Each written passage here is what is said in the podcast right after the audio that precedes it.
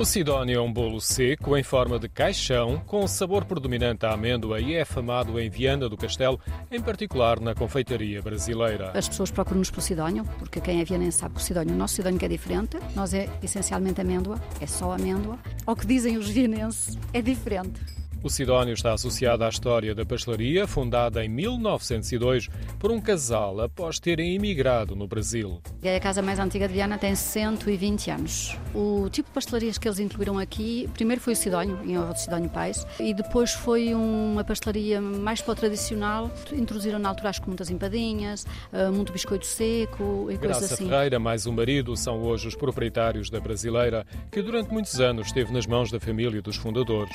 A brasileira chegou a ter registada a patente do Sidónio, hoje é produzida em mais pastelarias e sempre com a forma de um caixão. Tem a forma do caixão e ao Sidónio Pais.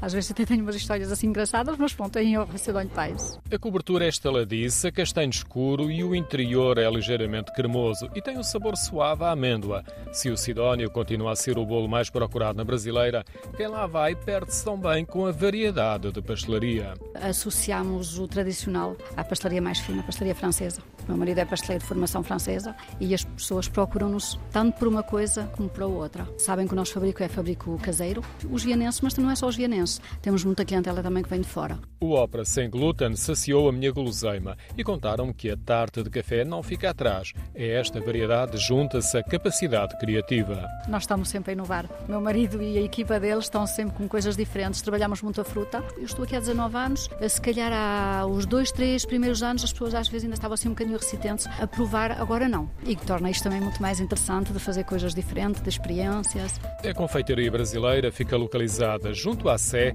em pleno centro histórico de Viana do Castelo.